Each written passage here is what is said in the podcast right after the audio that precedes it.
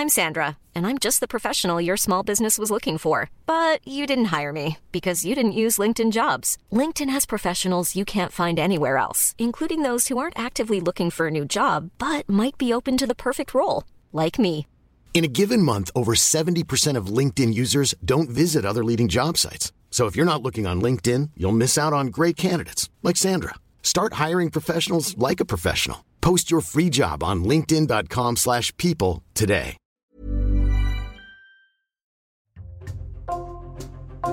Bonjour, c'est Jules Lavie pour Code Source, le podcast d'actualité du Parisien.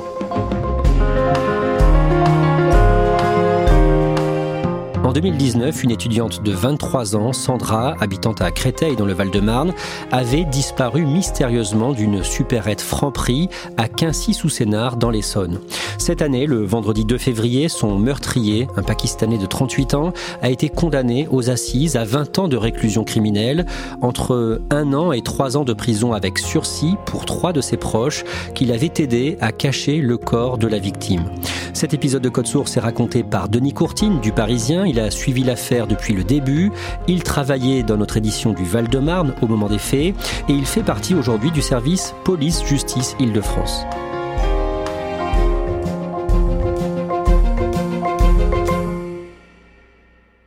Denis Courtine, vous avez couvert cette affaire depuis le début. En 2019, vous êtes fait diversier dans l'édition du Val-de-Marne du Parisien. Et au départ, c'est une affaire de disparition inquiétante. Une jeune fille a disparu le jeudi 9 mai 2019. Elle s'appelle Sandra, elle a 23 ans. Tous ses proches la décrivent comme une jeune femme méritante et sans histoire. Oui, c'est ça. C'est une jeune femme qui vit donc à Créteil avec sa mère et sa petite sœur. Elle vit dans le quartier du Montmélis, un quartier populaire de Créteil. Elle, est euh, étudiante en management à l'université. Elle se débrouille très bien à l'époque des faits. Donc, elle est en stage chez un glacier et son boulot, ça consiste en fait à vérifier euh, la visibilité des produits de ce glacier dans les différents points de vente. Sandra a une petite sœur euh, qui est 5 ans plus jeune qu'elle et elle, en tant qu'aînée, elle joue un rôle très important dans sa famille. Oui, elle occupe un rôle de chef de famille depuis euh, notamment la mort de son père trois ans plus tôt, qui est décédé d'un cancer. Et après la mort du père, c'est Sandra qui a repris ce rôle. C'est elle notamment qui gérait le budget. Donc c'était vraiment elle qui dirigeait la, famille à ce moment-là. Au départ, ce jeudi 9 mai 2019, les proches de Sandra ont le sentiment que l'affaire n'est pas vraiment prise au sérieux par les autorités. Oui, alors ça c'est le grand classique hein, des affaires criminelles, c'est-à-dire euh, la famille est évidemment très inquiète, elle dépose plainte le soir même de la disparition, elle va au commissariat de Créteil et comme souvent dans les disparitions inquiétantes, alors il faut le savoir, dans l'immense majorité des cas, les gens reviennent d'eux-mêmes. Donc les policiers disent ce qu'ils disent quasiment à chaque fois, c'est-à-dire vous inquiétez pas, elle va revenir. Mais sa mère, Jawida, est très inquiète. Pourquoi? Qu'est-ce qui l'inquiète particulièrement? Alors déjà parce qu'elles étaient très proches, hein. Sandra était très proche de sa mère et de sa petite sœur euh, Indra, et juste avant les faits, euh, elle a envoyé des messages à ses proches et notamment un message à sa mère. Et ce message, c'est voilà, je finis la tournée, ma tournée des Francs-Prix et j'arrive. Et depuis plus de nouvelles, du coup, cette maman, Jawida, la sœur Indra et les amis de Sandra se mettent à sa recherche. Déjà, ça en dit long sur la personnalité de Sandra. C'était quelqu'un qui était vraiment très apprécié par ses proches, évidemment, mais aussi par toutes ses amies. Et dès qu'on signale sa disparition, elle savait que Sandra devait se rendre dans les différents francs-prix de l'Essonne et elles vont remonter toute cette piste. C'est-à-dire qu'elles vont se rendre dans chaque franc-prix pour essayer de retrouver euh, Sandra. Le dimanche 12 mai 2019, le corps de Sandra est retrouvé grâce aux amis de la victime. C'est Amina, qui est une des deux meilleures amies de, Sandra, qui a participé vraiment aux recherches. Et elle rentre, elle est vraiment désespérée. C'était donc euh, trois jours après la disparition de, de, Sandra. Elle découvre la voiture de Sandra. Elle la reconnaît tout de suite. Elle descend. Elle voit tout de suite qu'il y a quelque chose qui cloche. Les deux choses qui clochent, c'est que le siège euh, conducteur est complètement vers l'arrière. Or, Sandra, elle mesure 1m55. C'est pas normal que le siège soit complètement à l'arrière. Et d'autre part, il y a un pare-soleil qui est euh, sur la place passager. Enfin, elle comprend que c'est louche. Voilà. Donc elle appelle tout le monde, toutes les copines arrivent, les proches arrivent, et évidemment la question c'est il faut ouvrir la voiture, sauf qu'on n'a pas les clés de la voiture. Donc là, ils appellent la police, et la police au départ refuse d'intervenir. Et finalement, ils insistent, ils insistent, ils insistent, et il y a un, une amie qui arrive à retrouver le double des clés. Quand elle revient avec le double des clés, la police entre-temps est arrivée, le, le policier entr'ouvre à moitié le coffre, il le referme aussitôt, et quand le policier finit par ouvrir complètement le coffre. Les copines voient le visage du policier et elles comprennent tout de suite ce qui s'est passé. Elles poussent un cri, elles comprennent qu'il y a le corps de Sandra dans le coffre.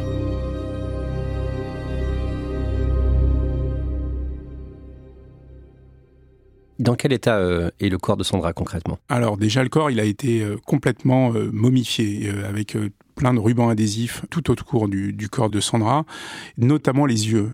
Ce qui intrigue aussi beaucoup les policiers, c'est l'état de rigidification du corps qui est dans un état bien meilleur que ce qu'il aurait dû être. Que nous apprendra l'autopsie du corps de la victime? Le résultat de l'autopsie, c'est que Sandra est morte étranglée. Euh, il y a eu euh, des lésions qui ont été constatées sur son corps, une lèvre qui avait été tuméfiée. Enfin, il y a eu aussi des violences qui ont été euh, exercées contre elle. il n'y a pas eu de viol. Très vite, les soupçons se portent sur une supérette Franprix dans laquelle Sandra s'est rendue le jour de sa disparition, le jeudi, à Quincy-sous-Sénard, dans l'Essonne. Oui, tout simplement parce que c'est le, dernier endroit où il y a un signe de vie de Sandra. Euh, c'est euh, là que borne son téléphone, c'est là que son téléphone a été éteint volontairement, et c'est là que l'ont vu au moins les clients du Franprix. Problème, les gérants du Franprix ne donnent pas aux enquêteurs les images de vidéosurveillance de la supérette. Les images de vidéosurveillance, ça a été un, vrai sujet dans cette enquête.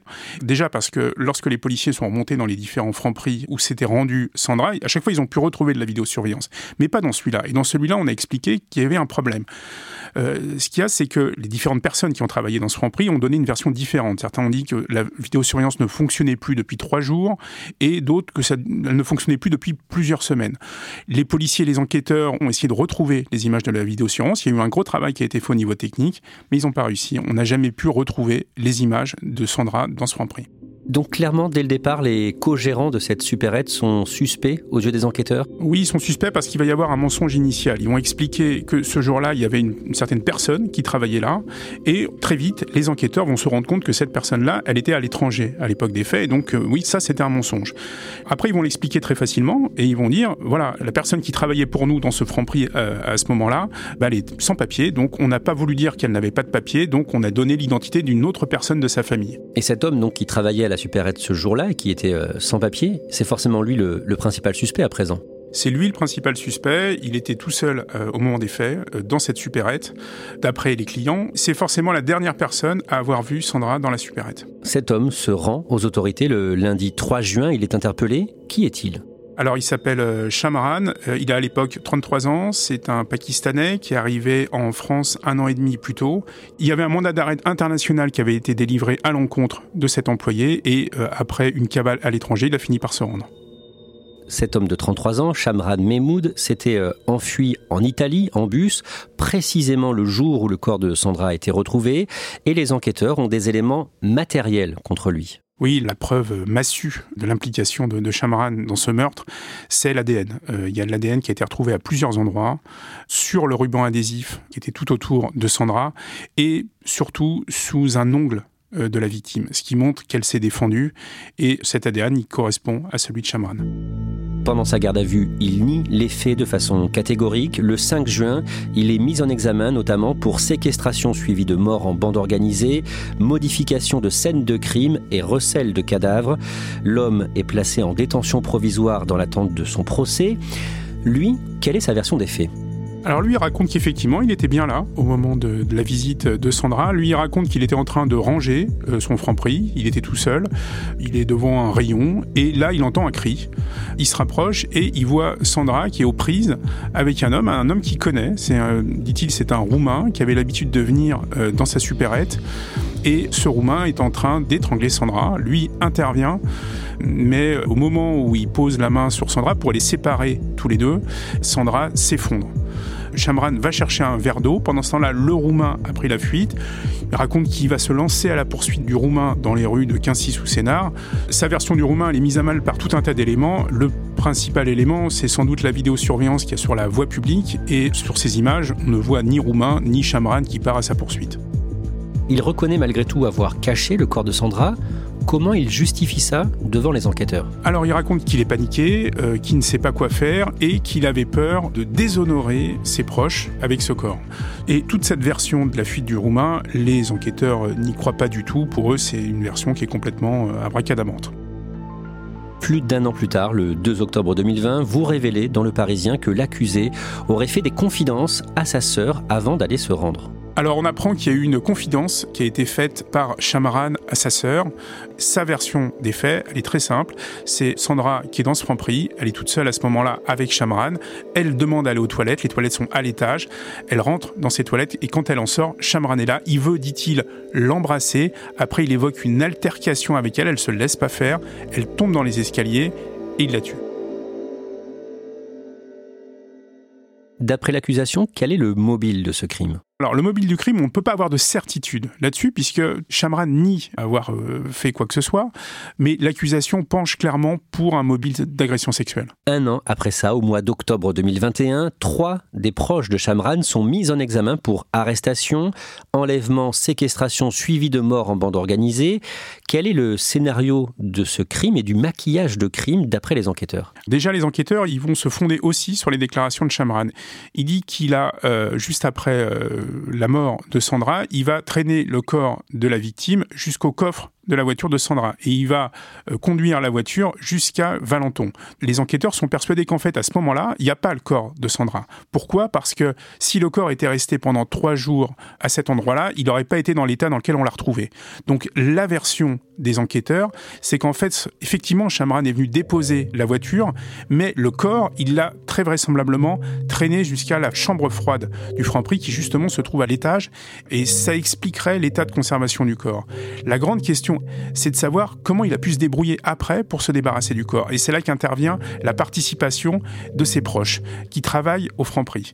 On va se rendre compte que le samedi soir, c'est-à-dire deux jours après la disparition de Sandra, au milieu de la soirée, à 22h30 le samedi, deux des employés du Franprix, des proches de Chamran, se rendent donc au Franprix de Quincy sous Sénard, transportent le corps de Sandra jusqu'à une de leurs voitures, se rendent à Valenton, garent le véhicule à côté de la 206 de Sandra et à ce moment-là, ils déplacent le corps de leur véhicule jusqu'à la 206. Ces images-là, elles ont été filmées parce qu'il y avait la vidéosurveillance d'un commerce juste en face. On ne reconnaît aucun visage, c'est des images de très mauvaise qualité, mais on voit bien qu'il y a euh, quelque chose qui est déplacé entre les deux véhicules.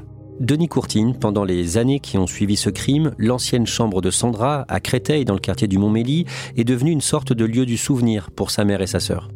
Oui, la maman Joïda n'avait pas voulu euh, du tout euh, toucher euh, à quoi que ce soit dans la chambre. elle avait rassemblé tous les objets, toutes les peluches, toutes les photos de Sandra. C'était devenu effectivement un mausolée. Hein. C'était vraiment, c'était assez émouvant. Elle vivait vraiment à l'époque dans le souvenir constant de, de, Sandra.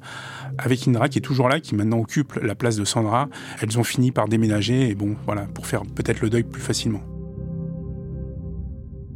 Le procès du meurtrier présumé de Sandra s'ouvre le mardi 23 janvier 2024 devant la cour d'assises du Val-de-Marne à Créteil. Vous le couvrez pour le Parisien, Denis Courtine. Est-ce que vous pouvez nous décrire les lieux et l'atmosphère au début de l'audience? Alors c'est évidemment une atmosphère qui est pesante. Hein. Il y a tous les proches de Sandra qui sont là, toutes ses amies, toutes celles qui ont participé à, l'enquête. Il y a la maman euh, de Sandra euh, qui est là. Eux, ils attendent, ils attendent la vérité. Ils veulent savoir ce qui s'est passé. Et puis surtout, ils, veulent que à la fois le meurtrier et les membres de sa famille passent enfin aux aveux, reconnaissent enfin leur participation. Il y a les accusés, enfin du moins ceux qui comparaissent libres, c'est-à-dire les proches euh, de Chamran, qui eux se font petits lors de ce procès. Eux aussi, ils ont pour ligne de défense de dire non, non, nous on n'était absolument pas au courant, on n'a rien transporté du tout, on y, on y est pour rien. Est-ce que vous pouvez nous décrire euh, l'accusé au début de l'audience? C'est un homme donc de 38 ans, qui a les cheveux noirs corbeaux, il a la peau tannée. Alors il est décrit, un expert psy, je trouve qu'il est plutôt beau garçon. Euh, c'est quelqu'un qui est très discret, il est vraiment un peu recroquevillé dans le box. Il parle pas français, donc il y a les interprètes euh, qui sont là. Il est vraiment effacé. Qu'est-ce que l'on apprend sur cet homme? Il a grandi donc au Pakistan dans une famille de la classe moyenne, pas très fortunée. C'est euh, l'aîné donc d'une fratrie, ils sont cinq. Euh, voilà, donc lui il a une vie somme toute euh, banale au Pakistan. Il n'a pas de casier judiciaire. Il est décrit plutôt comme gentil par ses frères. Il s'occupe. Sa passion c'est les voitures. Et un moment de sa vie, donc peu de temps avant le meurtre, lui il décide de tenter sa chance à l'étranger pour une vie meilleure et donc il part rejoindre d'abord en Italie, rejoindre une partie de sa famille et ensuite en France où justement sa famille tient des, des Franprix. Dès le premier jour de l'audience, l'homme est interrogé sur sa sexualité ou plutôt sur son absence de sexualité. Ah oui, alors ça c'est un point qui a été pas mal évoqué lors du procès. Il raconte qu'il a absolument aucune attirance sexuelle pour qui que ce soit. Les enquêteurs insistent, notamment quand ils vont lui poser la question toute bête de savoir, ils vont lui demander, Sandra, vous l'avez vue, euh, est-ce qu'elle était jolie? Et là, ça a été une des rares fois où il va se montrer troublé. Alors que finalement, tout le monde a vu les photos de Sandra, oui, c'était une fille jolie, enfin, il n'y a aucune raison d'être troublé par cette question, et lui, ça le trouble. Et l'interprétation qui est faite par les experts psy, c'est que cette asexualité, elle est refoulée. Lui, il va se réfugier derrière sa religion. Il dit, voilà, moi je suis musulman, on n'a pas de relation sexuelle avant le mariage, et lui, il se retranche derrière sa religion pour dire, non, pas du tout, je n'ai aucune envie, je ne me masturbe pas, je n'ai aucune envie sexuelle. En clair, pour l'accusation, c'est simplement une ligne de défense, c'est ça? La thèse de l'accusation, c'est qu'il a, euh, il a refoulé toutes ses envies sexuelles pour des raisons qu'on ignore et qu'il a fini par craquer. Il y avait un autre point d'ailleurs qui était intéressant là-dessus, c'est les témoignages, notamment de clientes du Franprix qui vont évoquer les regards malsains de Chamran euh, qui les regardait. Il y avait même une des belles-sœurs de Chamran, donc la femme de, son frère, qui va expliquer qu'il regardait, ses fesses, qu'il avait un air un peu pervers. Donc cette question vraiment de la, la sexualité, elle est très vraisemblablement au cœur de ce meurtre. Le mercredi 24 janvier, la meilleure amie de Sandra, Amina, vient raconter à la barre l'enquête qu'elle a menée dans les premières heures de sa disparition pour la retrouver en mai 2019. Aminal va parler pendant près d'une heure. Euh, la présidente, qui est une présidente expérimentée, va pas l'interrompre une seule fois et elle va tout dérouler. Ce qui est incroyable avec l'histoire d'Amina, avec les proches de Sandra, avec la mère de Sandra, c'est qu'ils vont rencontrer le meurtrier. C'est ça qui est assez fou quand, avant même euh, que les policiers mènent véritablement l'enquête, elles se rendent, euh, les copines de Sandra, la maman, se rendent le samedi dans le Franprix et elles rencontrent Chamran. Et le lendemain, quand elles vont même y retourner, donc parce que Chamran est incapable de communiquer correctement, il donne le numéro de téléphone d'un de ses patrons, un des co-accusés, un des membres de sa famille, et il va, dire mais vous avez qu'à repasser demain. Et donc elles vont repasser euh, le lendemain, le dimanche. Le corps de Sandra sera découvert le soir même. Donc ça veut dire que quand la mère de Sandra et, Amina se sont rendus au Franprix le samedi, a priori le corps était encore là? Amina s'est même posé la question, elle voulait monter à l'étage. Et euh, à ce moment-là, le corps de Sandra se trouvait bien dans la chambre froide. Le lundi 29 janvier, Denis Courtine, deux experts psychiatres sont à la barre et ils parlent du fait que les yeux de la victime, de Sandra, étaient particulièrement bandés quand son corps a été retrouvé. Ah oui, ça c'est une question qui les intéressait parce que on se demandait c'était quoi l'intérêt de bander les yeux. Chamran a expliqué d'abord qu'il avait bandé le visage euh, parce qu'il avait eu peur du visage de Sandra, il avait eu peur du visage de la mort. Et pourquoi les yeux en particulier? Il y a un expert psy qui a fait une interprétation qui vaut ce qu'elle vaut, mais c'est lorsqu'on a un sentiment de culpabilité qu'on va essayer de, de masquer, de cacher, de dissimuler les yeux de la victime. Le même jour, Jawida, la mère de Sandra, vient témoigner à la barre. La mère de Sandra, c'est une femme complètement euh, dévastée. Euh, Jawida, elle a 58 ans. C'est quelqu'un qui a vécu toute la maladie de son mari. Euh, ça a duré pendant de longs mois. Ça a été vraiment difficile pour elle. Et c'est à ce moment-là que survient la mort de Sandra. Elle a aussi beaucoup parlé de la petite sœur de Sandra, Indra. Elle vit une situation qui est complètement dramatique, la petite sœur de Sandra. Et dans le même temps, un mois après ce meurtre, elle passe le bac, elle réussit le bac. Aujourd'hui, elle est en deuxième année de, de médecine. C'est une famille, globalement, c'est une famille qui force le respect. Le lendemain, le mardi 30 janvier, l'accusé livre à nouveau sa version des faits avec euh, l'intervention d'un prétendu roumain dont personne n'a jamais pu prouver l'existence. Il reste donc sur sa ligne de défense. Le jeudi 1er février, l'avocat général demande contre l'accusé une peine de 30 ans de réclusion, 3 ans de prison dont un ferme pour les trois autres hommes, ses proches, accusés d'avoir aidé à cacher le corps. Oui, alors c'est la peine maximale euh, qui est euh, requise euh, par l'avocat général. Évidemment, il ne croit absolument pas à la version du, roumain. Et pour lui, un mobile sexuel, ça ne fait aucun doute pour lui. Et il explique qu'il y a eu toute une omerta, en fait, dans cette affaire, une omerta familiale. Et il demande donc que les proches de Chamaran soient condamnés. Le vendredi 2 février, le verdict tombe. Le principal accusé est condamné à 20 ans de réclusion criminelle, des peines allant de 1 an à 3 ans de prison avec sursis contre les trois autres accusés. Denis Courtine, décrivez-nous la salle d'audience à l'énoncé du verdict. Oui, c'est un énorme coup de massue euh, pour les proches de Sandra. Ils ne s'attendaient pas du tout à ce que la peine soit aussi euh, clémente. 20 ans euh, décidés par les jurés de la cour d'assises contre les 30 ans de l'avocat général, c'est un énorme écart. Donc, ils sont effondrés, la mère euh, crie qu'il n'y a pas de justice, elle a un malaise euh, en sortant de la salle d'audience. Vraiment, l'énoncé du verdict a été très mal vécu par les proches de Sandra. C'est par la suite qu'on apprendra que, euh, en fait, il y avait une explication, un point de droit, tout simplement. C'est la peine maximale, 30 ans. Et à partir du moment où il n'y a pas eu l'unanimité des jurés pour les 30 ans, on descend directement à un palier de 20 ans.